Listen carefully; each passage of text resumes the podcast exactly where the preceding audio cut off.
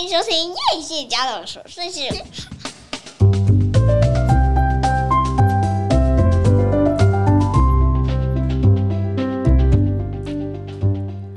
欢迎收听叶谢家的琐碎事，我是 Filomena。嗨，我是夸米。今天是我们即将一周年的 Podcast 的日子。基本上我们是不过一周年的，不管任何的一周年都没有再过的。呃，这倒是真的。所以，我们今天要跟大家分享非常多这礼拜我看到的很多很有趣的事情、有趣的新闻。呃，我会先讲一下上海封城的状况，因为我听到了几个故事，我觉得很精彩、很不可思议，跟大家分享。然后呢，看到香呃，看到上海的这个状况，然后我就会想到我们台湾的一些现状。但我要讲的不是疫情，我要跟大家分享的是报道者出的两本漫画，很有趣。对，哎、欸，他们的书好像我在成品也有看到、欸，哎，对，而且我在诚品一进去，他那个他就是在他那个就是陈列架上很明显的位置，是不是蓝色的封底叫做报道者事件簿？对对对，而且他还就是用塑胶。塑胶袋、塑胶袋那个封着，它不让你自己随便翻。对，而且它很有趣，它是漫画，而且啊，它非常薄。因为它是漫画，嗯，因为你知道报道者的东西向来就是它的资讯量是非常大的，而且它的呃，它的作家的记者的文笔真的，我觉得质量非常好。可是现在的人其实基本上是不读书的，嗯，很难阅读，所以他们用另外一种形式让你知道这个世界正在发生什么事。这是他们出的第一本漫画，叫做《留学黑工》。其实我们其实要聊上海封城的时候，我就不得不讲一下我的我的加拿大好友竟然确诊了，真的是活生生的一个人确诊，然后一家确诊。哎，他们好像也是跟病毒共存嘛？对对？对啊，是。那所以。看看今天有没有机会，有机会呢，我们等下就邀请他来上我们的节目一下。我们今天真的都没蕊过，太好了啦，从来没有三个。他可以畅所欲言呢，而且他今天会唱一首张国荣的《追》在片尾，我为我们的很感谢他啦。他确诊的粉丝不知道会掉多少。哎、欸，有听过吗？《金枝玉叶》的主题曲，不知道。呀，追在追，哎、欸，我们现在有香港的粉丝，我要小心我的广东话。那他呃确诊，他现在已经慢慢在恢复中，然后他就为我们这个，也不是为我们了，他本来就有计划要唱这首歌，然后我刚好就问他说，可不可以放在我的一周年的节目上？他非常阿萨里的答应了。那所以等一下，请大家听到片尾。我们今天节目不知道有多长，因为是一周年，所以我没有要管。要多长？可能我都不剪，就随便就上了。哎、欸欸，对不起，我我稍微那个倒带一下，okay, 因为你刚刚说你是有加拿大的嘛，对不对？对。然后还有香港的。对。我们香港还有一个朋友，好像最近也是搬到伦敦去了，是不是？对，我真的很恭喜他，哎，就是他终于可以自由的跟我对谈了。你有没有？你有没有跟他熟到可以去访问他？可以啊，我觉得可以，但是其实大家都很怕露脸、露声音、露什么。我的收听率超低啊，为什么要害怕呢？对，我们不用怕。但是我告诉你，跟一年前比起来，我们的收听真的是突破了相当的成长。对，我们应该在最后。就是怕太多人听。哦，怕太多人。对，对我其实很怕。但其实我们不用怕了。哎、欸，很难讲。我跟你讲，人要红就是一时的。但我们最后来聊一下。我们这一个一周年的节目到底里头，到底我们做了哪些东西？然后我们来聊一下我们的心情好了，因为我觉得心情其实没什么想听吧。大家要听的时候都想要听一些跟自己有相关的，那你的心情是你家的事啊，跟我有什么关系，嗯、对不对？那我们放到最后来聊。所以你有听到最后的，就认证真的是粉丝，粉丝才会走到最后，或者是你现在马上快转，好，快转到一个钟头后，好，我跟你讲，马上来私讯给我。我个人怎么样？请你吃老叶做的菜，够义气了吧？够义气，够义气。那先飞到台湾来啊？或是来我家？哎、欸，来我家这有点现在确诊的人数太高。我跟你讲，那上海封城啊，真的很有意思啊！不用啦，真的那个留言的，我们就送他一张哈根达斯礼券。哇，可以换四盒，可以换四盒大盒的哦。结果其实已经过期了，人家去换换不到，马上干掉这样。好了，你敢留言，我敢送啊，什么我都可以送，好吗？哎、欸，我跟你讲，我今天喝到一个，我真的觉得这个好好喝哦，这是一个新的口味。大家如果去全家的话，它有一个啤酒的牌子叫做 WAT 然后它之前出长岛冰茶的口味，我觉得也很好喝。然后它出了一个新的紫苏梅绿茶气泡鸡尾酒，嗯，女生会喜欢喝。对，紫苏梅的味道吸引女生，男生对这个不会有兴趣。非常好喝哎！现在那个上海，其实北京好像也是进入了一个蛮蛮严重的疫情期嘛，哈。现在其实疫情就是大家都是高峰。那上海呢，就有几个故事流传出来，我还特别去考证了一下，这是真的吗？因为有些真的听起来很有趣、很荒谬。我不能讲有趣，因为有些人正在受苦啦。他就有一个台干，然后呢，他就，呃，这个故事都是源自于《镜周刊》的报道，镜人物的报道，所以我认为应该不是假的。然后他就讲那个台干啊，在上海，他就他其实有想到要做准备，但是没有想到要做这么长的时间的准备。所以真的逐渐他家就是什么都没有了，然后他得抢菜，然后要抢菜的话呢，他就要早上五点多起来，开始一直要把东西加到购物车，嗯、然后到六点就要结账，因为所有东西就在六点结算，就每次要到结算的时候，全部人都开始一直狂点狂按。就很像我们当时在抢抢口罩，是不是就这样子？是抢那个演唱会门票还是？哦，演唱会对，对对，因为我们没抢过口罩。好，然后那个演唱会门票不就要一直刷新、刷新、刷新？嗯、然后等到最后，你就会发现说，你的购物车其实只剩一样东西，而且可能是最不重要的那一样。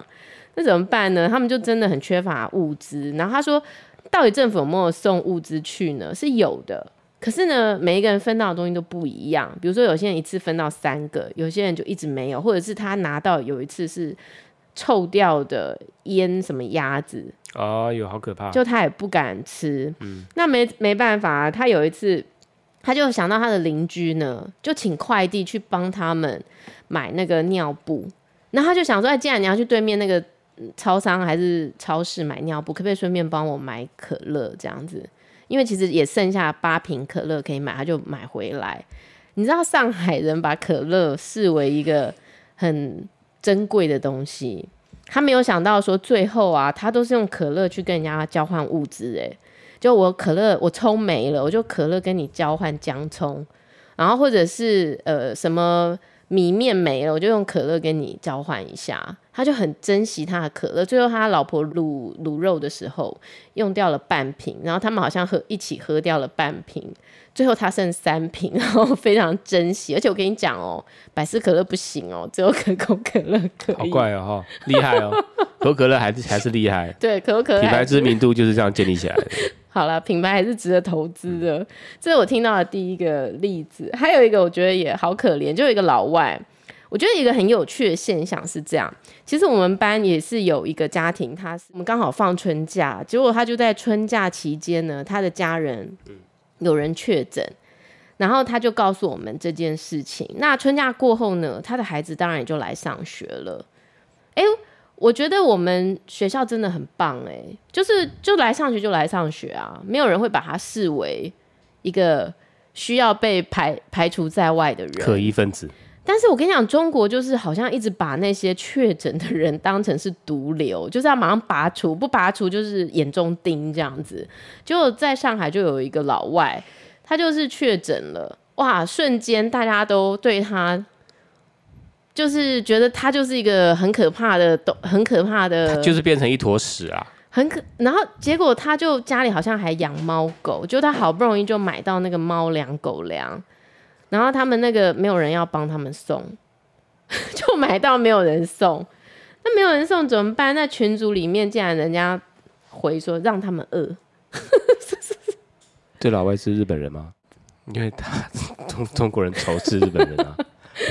但我觉得人没有人愿意生病啊。那今天你有可能确诊，我有可能确诊。现在我们知道的状况就是，可能全世界的人一半以上全部都会确诊。那为什么还有人用这样的想法去看待别人？那如果今天这件事情沦落到你头上，事情回到我身上，然后我没得吃、没得喝，然后没有人管我死活。当然，我觉得也有人反映说这只是部分的现实，然后有些人觉得他们并没有遭遇这样的事情。我我也在那个报道的留言下面问说，这会不会是假新闻？就有有一个人就回我说，就是真的，他真的有朋友就是。有钱的都很 OK，没有事。那有些真的就是物资短缺是很严重的，就是它是两边的极端。我我因为我朋友在同事在苏州，好像有管制，但是没有这么严，就是生活上大家还过得去，大家不会觉得过得很痛苦。买不到物资都买得到，外卖也是可以叫到。因为它毕竟也不是一线城市啊，好、嗯，而且你想上海两千五百万人同一时间在那边点那个手机，到底谁会 点中啊？这感觉很可怕啊，两千五百万比我们台湾人还多哎，是不是？还有呢，就是还有一个事件是，就大家都关在屋子里面，然后就看到有个要送外送的快递员竟然出车祸，出车祸就倒在地上哦，然后已经头破血流了。结果你知道他就在那边倒了一个钟头，哎，竟然没有人，救护车什么都没有，一个钟头救护车来了，可是那人死了，死得好冤哦。然后我本来我本来想说故事的发展应该是说这个人倒了之后，然后那个那个什么四周民众全部蜂拥而上去抢物资。我跟你讲最悲伤的是什么？最悲伤的是在那个当下，在楼层上面的人会。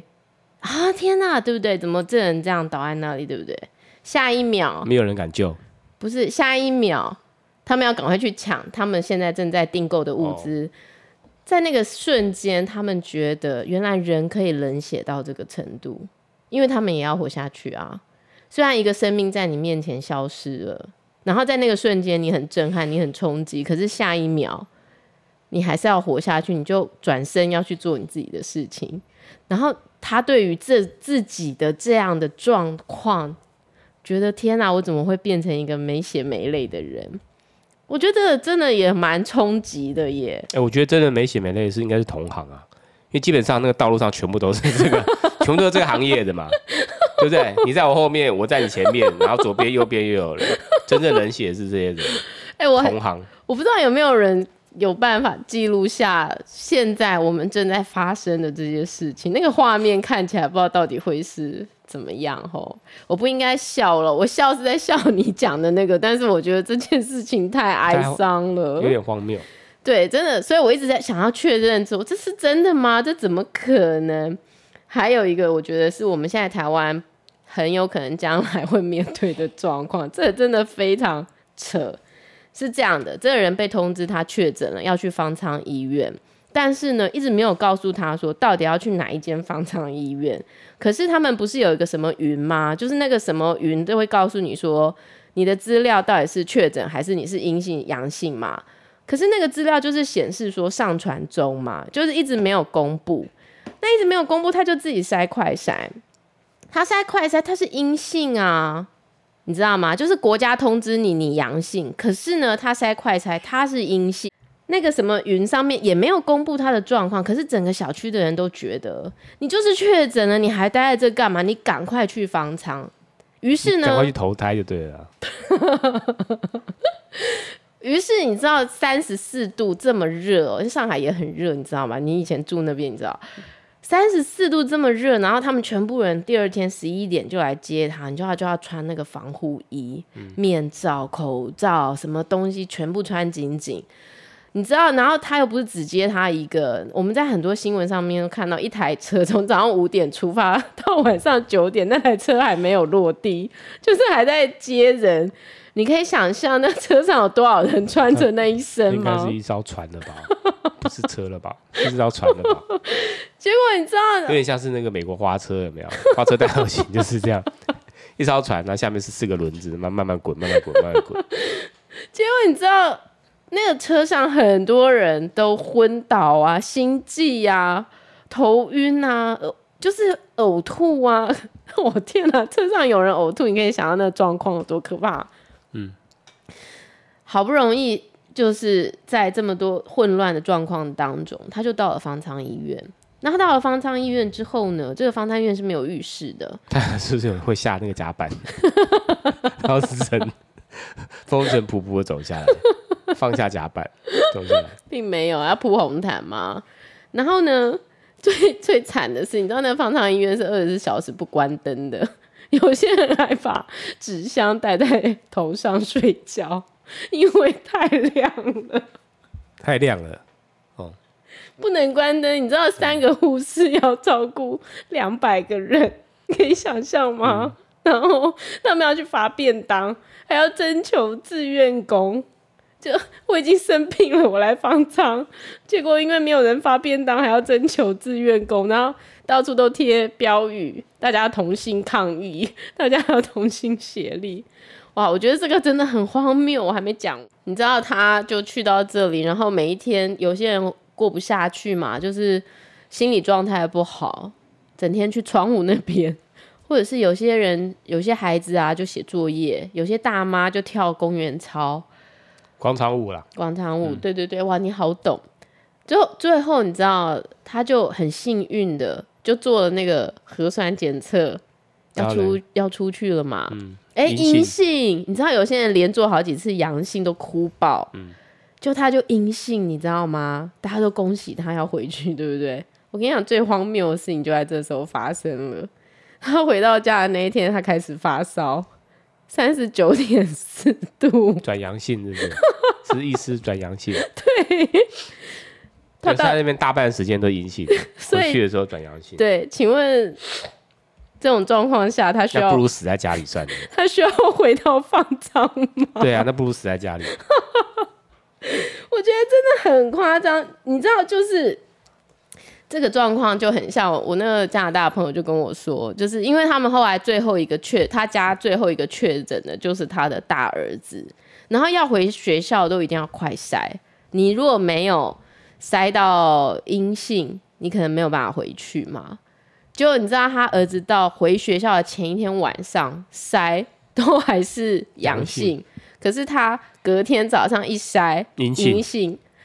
那他回去嘛？伪阴性，这就伪阴性。那请问他到底是真正的阴性，还是他是其实是阳性？就伪阴性啊。对，好，我现在要告诉大家就是哈，从这个事件啊，我真的觉得，嗯，当然我知道很多人他可能有必须快筛的必要性，因为有些人可能没有打疫苗，那你要进出某些场所，就会要求你必须去做快筛，你没有做快筛，你就不能进去。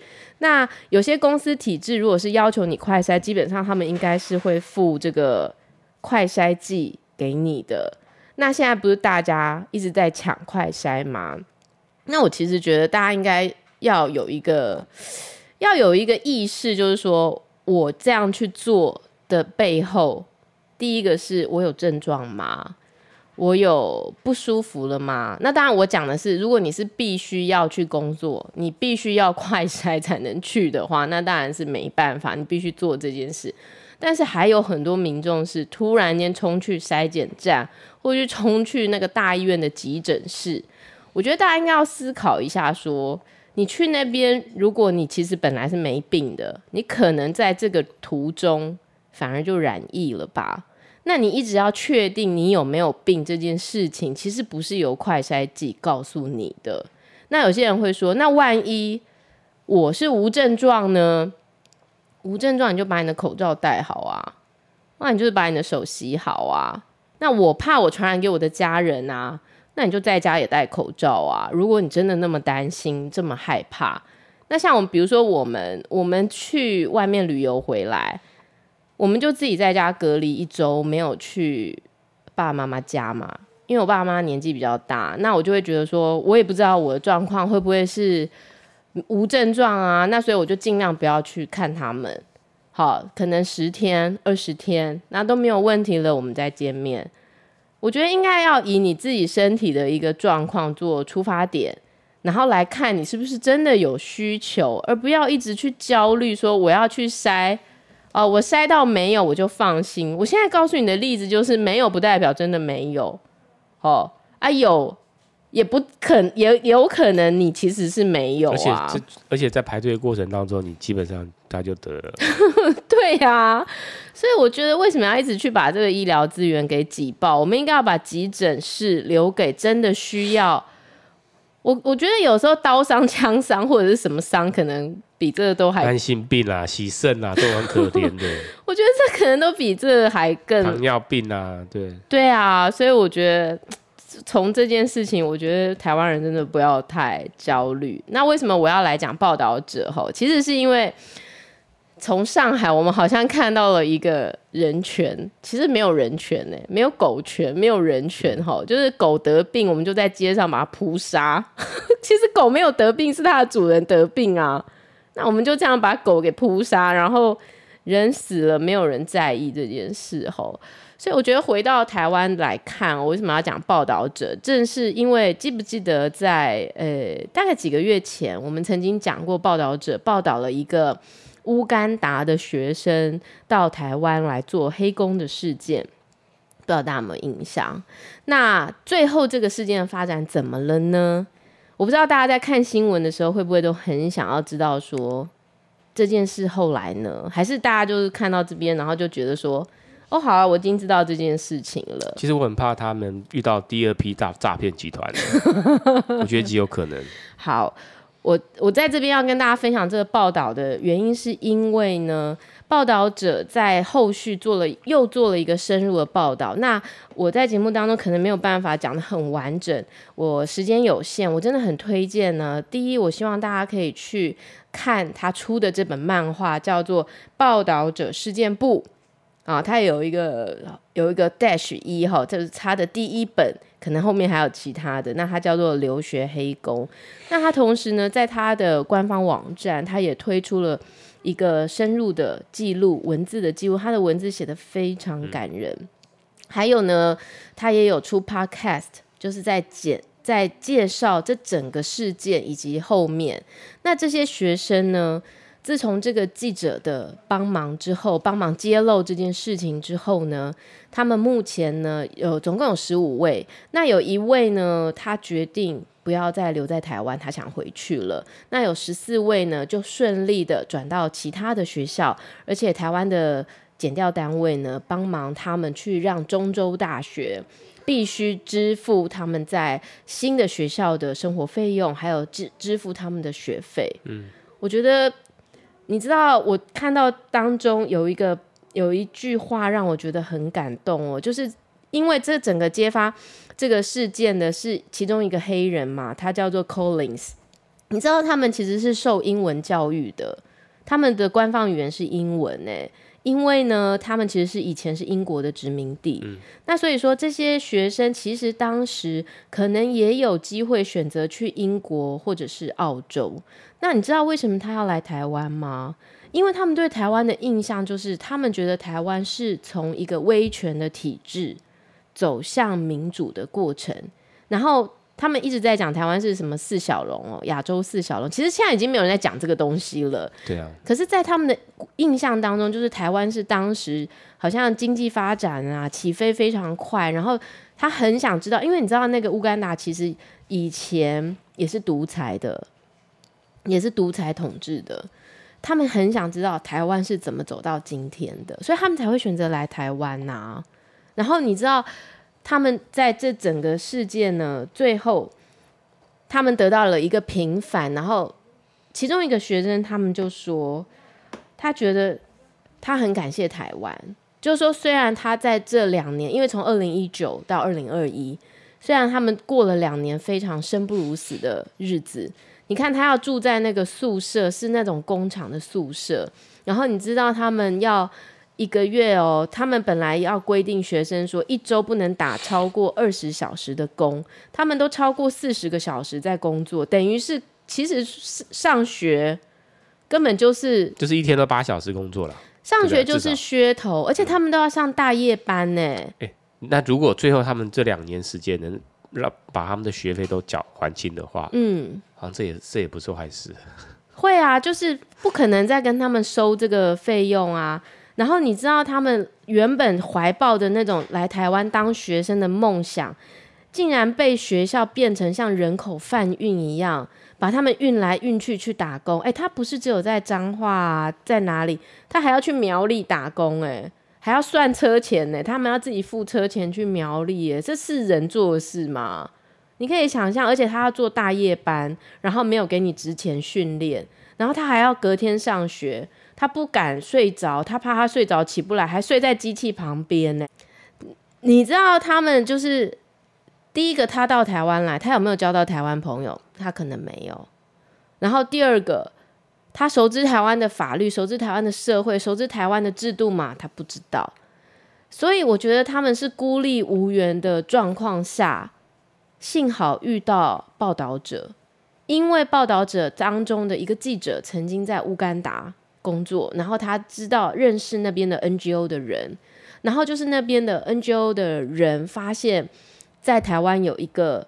就台湾的 NGO 的人啦、啊，发现说竟然有这样的事件，所以才让报道者的这个记者知道，所以他们才决定去揭露这整件事情。那他在记者在当中讲了一句话，我觉得非常重要，我想要跟大家分享，就是说，如果台湾不是有这么多人关心这个事件，你的一个转发，你的一个留言，你的一个关注，其实真的就是蝴蝶效应，你会改变。这些孩子的所以就告诉我们，那个人的起心动念还是很重要。真的啊，哎、欸，但是他们可能是还是比较幸运的哦，嗯，因为被揭发，可能他不是就是哎，刚、欸、好是刚好是偶偶偶尔为之嘛，对不对？嗯、偶一为之嘛，之前可能有太多的这种那种留学黑工已经发生过了。但是直到这一次才被揭发，有可能是这样。听说东南亚其实有很多当时也是被人口贩运中介来台，甚至甚至是卖淫。哦，对啊，除了打黑工，嗯，对，所以我觉得就是当你看到任何事件的时候，真的不要就是漠不关心，然后就觉得与我何干。我觉得如果你付诸一点点的、一点点的观察、一点点的关心，甚至呃，当你确认这是。真实的新闻的时候转发一下，可能真的就是可以帮助这些孩子哎。你看他们当时来，然后又负债，他们根本都不敢让家里知道，也不知道未来怎么办，只能一直打这种黑工。那幸好现在政府已经帮忙他们处理完这些问题了。那所以这个最后这个问题得到解决，然后。当然，有些人他们还是很相信台湾，然后觉得他终于可以好好享受台湾的生活。所以那个回去的是不是受的伤最深？对，他真的很受伤。哦，是男生还是女生？女生。哎呀，他就觉得他没有办法，他想要回去了。嗯那其实甚至还是有很很多人很乐观、很天真，觉得没关系，我可以引进车床去乌干达。他不是在车床工作很久吗？就是他觉得他觉得是一个商机，他觉得这是一个商机，很厉害。哎呦，蛮蛮有商业头脑的。对，好，然后他最后呢，我觉得这个 Collins，我觉得他很勇敢，他就是其中一个站出来，他是第一个愿意就是揭露他的姓名。没有没有怕说学校万一产生报复状况的话怎么办？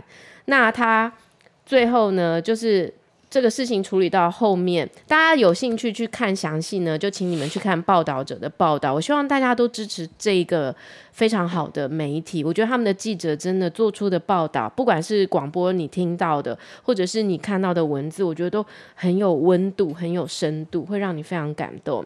那这个 Collins 最后呢，他就说。他从来没有看到这些人的脸上都带着笑容，他们都好开心。然后他说：“千言万语抵不过一句谢谢你们。”我觉得好啦，台湾人有坏人没错啦，但是最后我觉得这个结果真的很不错啦。嗯，那报道者这这一次呢，还报道了另外了一个事件。那他后来呢，也发展成了一个漫画。那这是稍微有点感伤的。我们休息一下好了，等一下回来。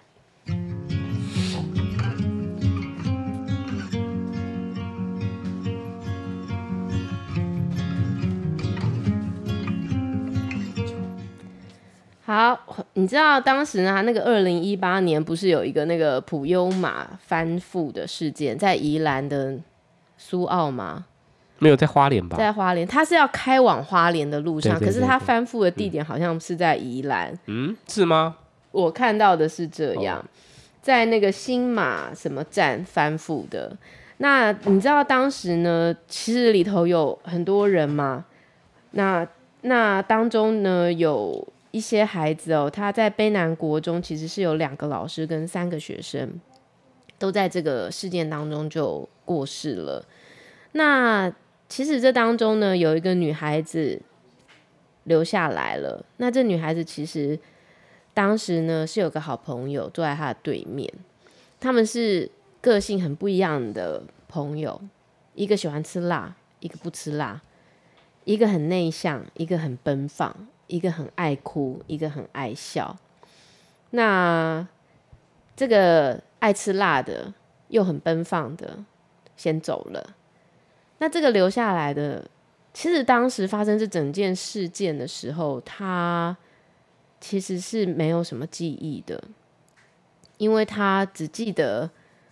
当时的场面很混混乱，就是那时候他好像记得他才走去后面跟人家打桥牌还是干嘛，然后回到他的位置上没有多久就发生这件事了。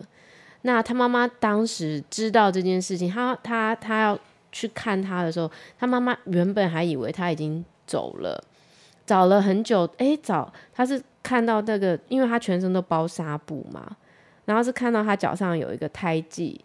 才找到哦，原来他女儿还活着。那他女儿叫李敏轩。那他他的好朋友就走了，他要怎么去走出这个伤痛？哈，他觉得在那个当下，其实他没有感觉到说，好像好朋友走了。那个走了的感觉，好像是后面才慢慢慢慢回来的。嗯，好，比方说要编座位号码的时候，你就会发现说，哎，班上好像。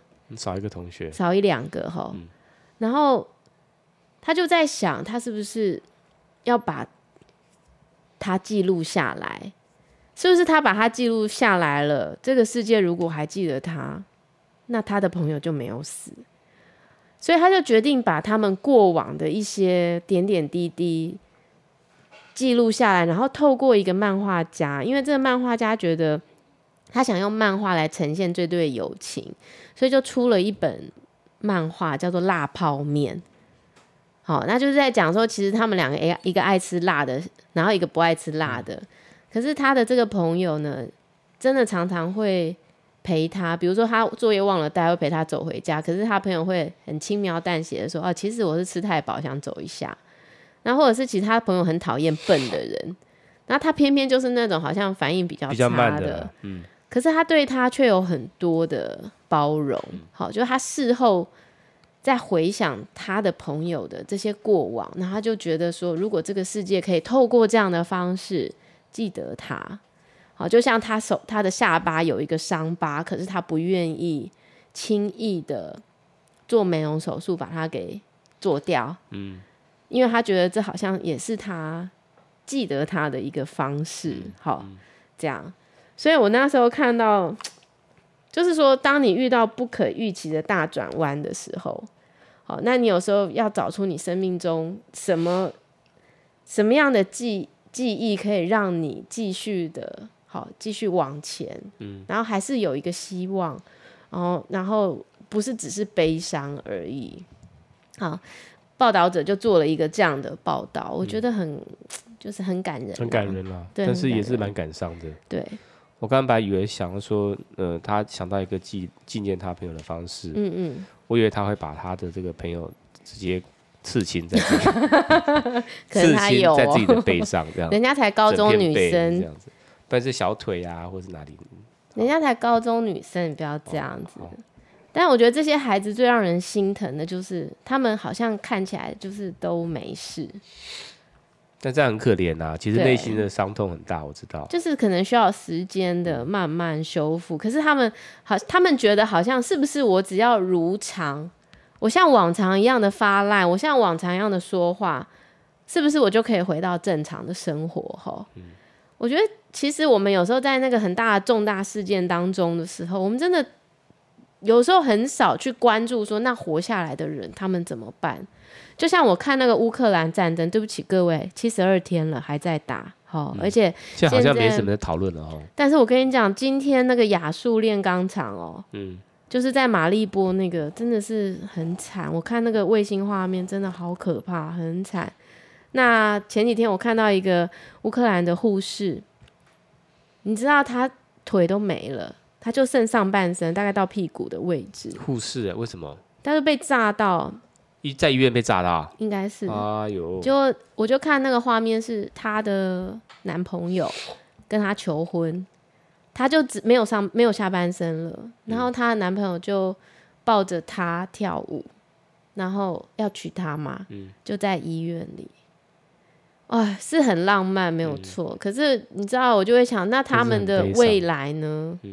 好，未来他可能会有孩子，那他的孩子要怎么？他要怎么照顾他的孩子？他已经没有了他的双腿。好，所以我觉得大家都看到一个事件，那些真的幸存下来的人，他们要面对的人生，其实是更艰困、更艰难的。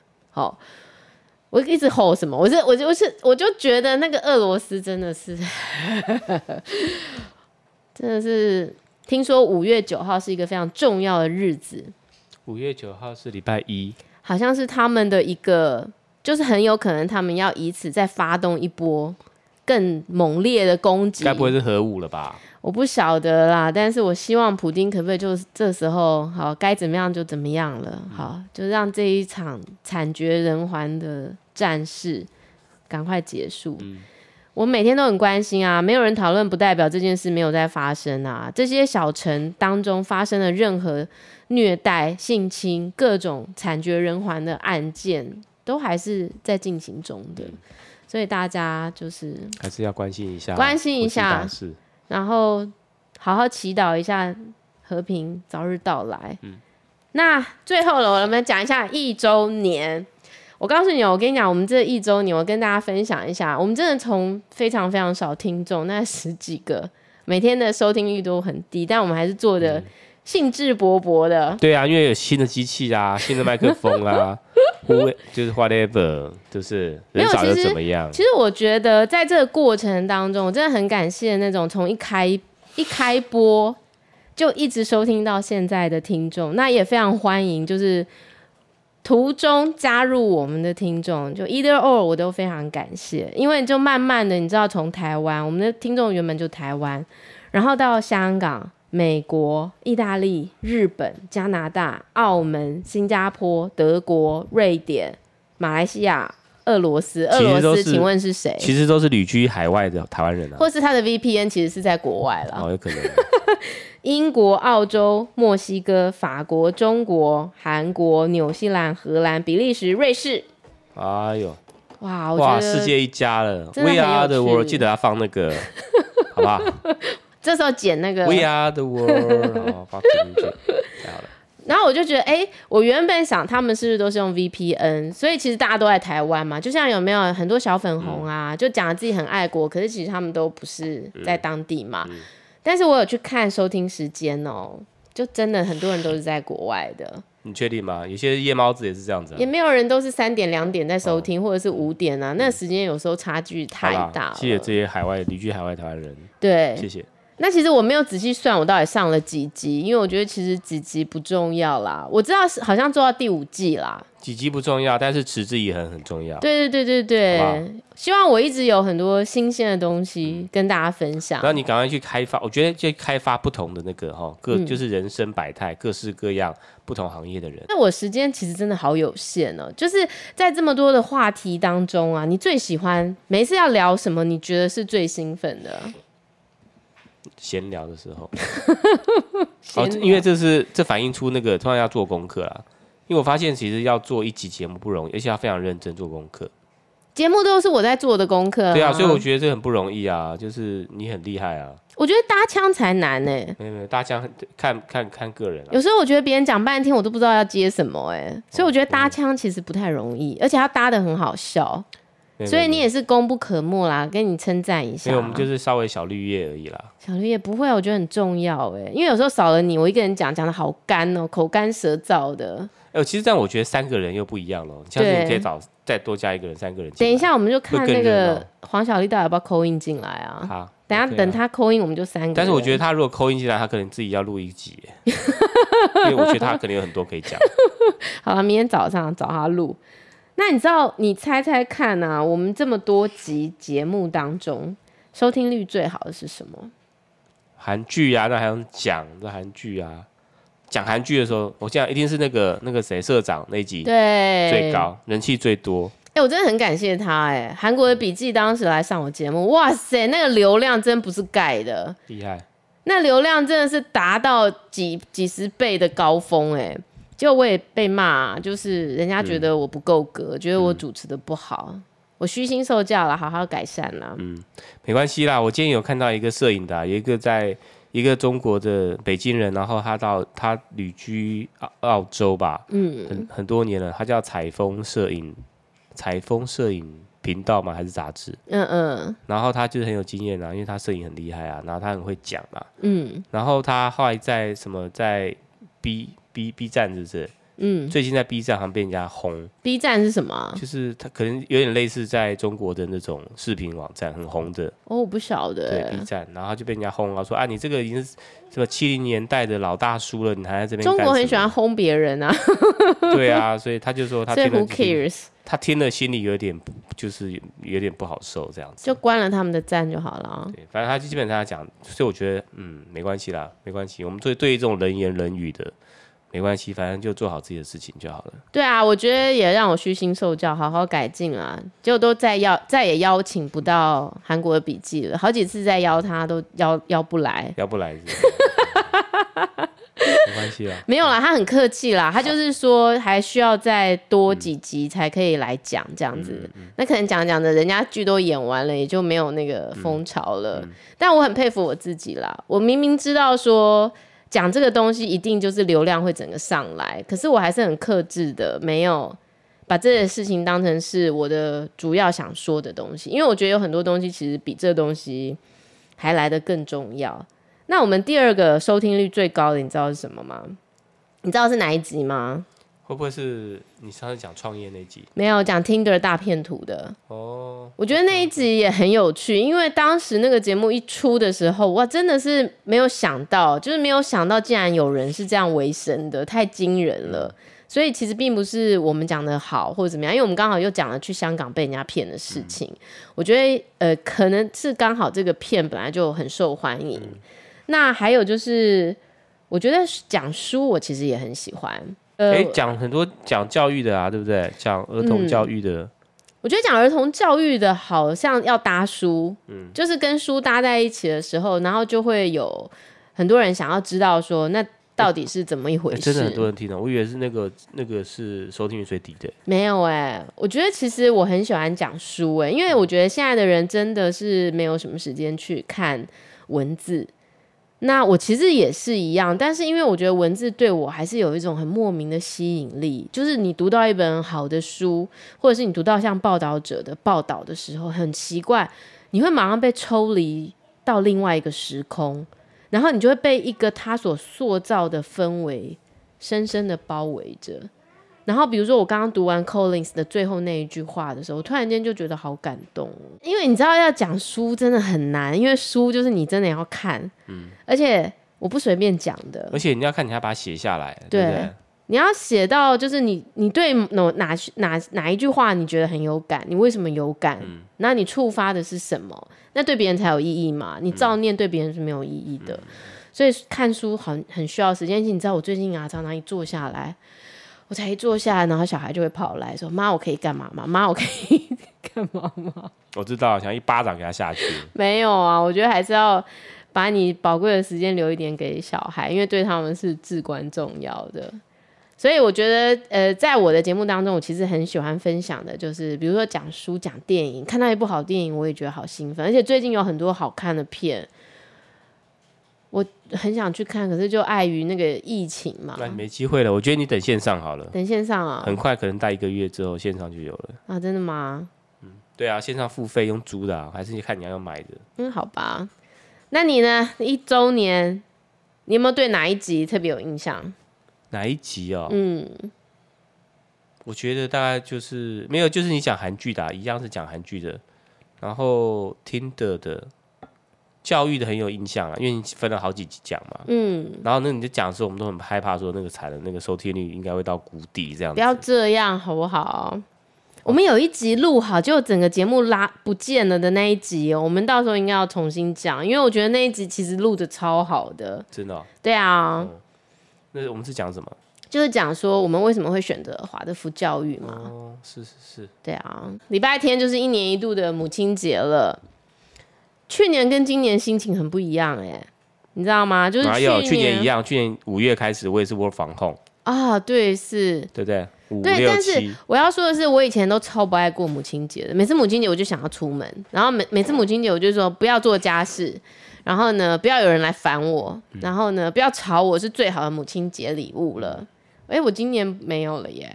我觉得随着小孩长大，你的烦躁指数会慢慢降低，所以如果你的小孩还很小的话，放心放宽心，有一天他们会长大。长大他们真的就不会理你了，真的。你去年发的毒誓很快就成真了。今天我那个一个朋友跟我说，他女儿上车，他跟他讲话，他都不理他。后来他要下车前，他就跟他女儿说：“你知不知道你忘了说今天要交餐费？意思就是说，老子掌握着你的金钱命脉，看你要不要跟我讲话。”嗯。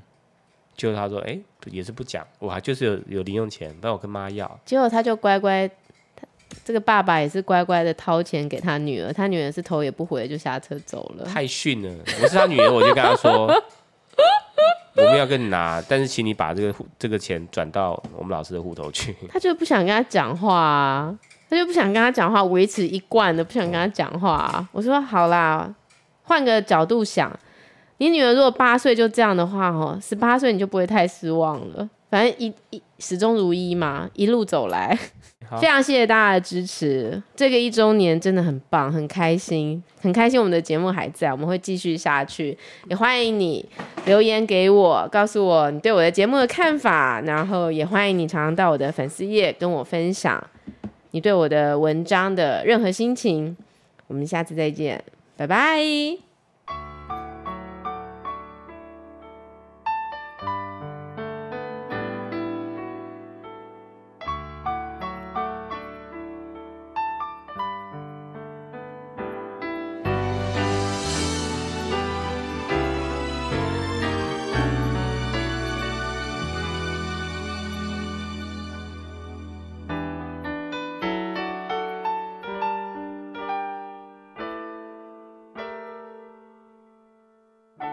这一生也在转起，这分钟却挂念谁？我去说是唯独你不可失去，可风光似幻似戏，谁明人生乐趣？我去说为情为爱，仍然是对，谁比你重要？成功了败了也全。我重要，谁比你重要？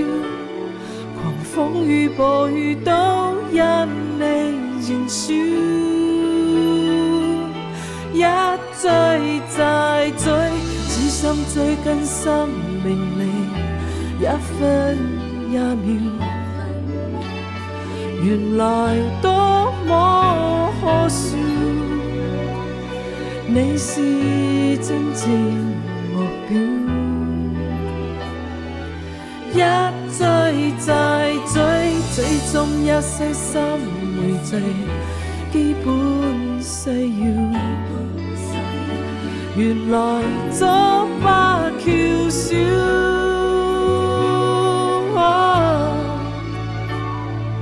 有了你只是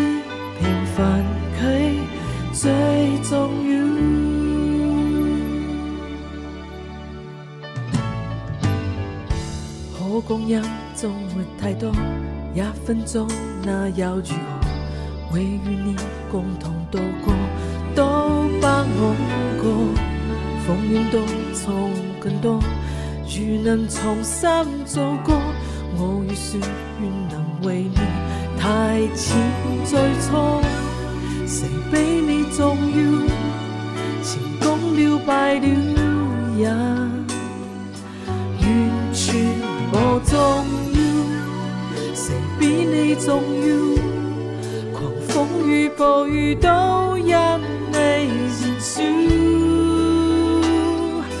一追再追，只想追紧生命里一分一秒。原来多么可笑，你是真正。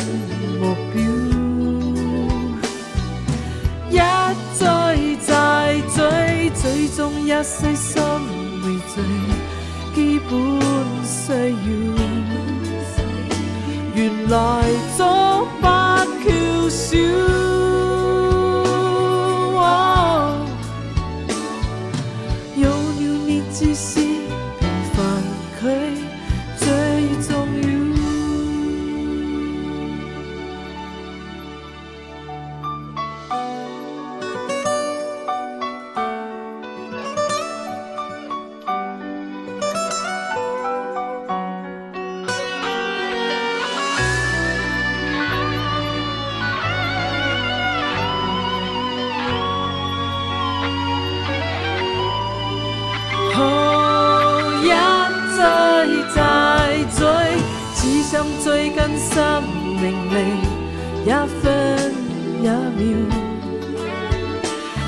life.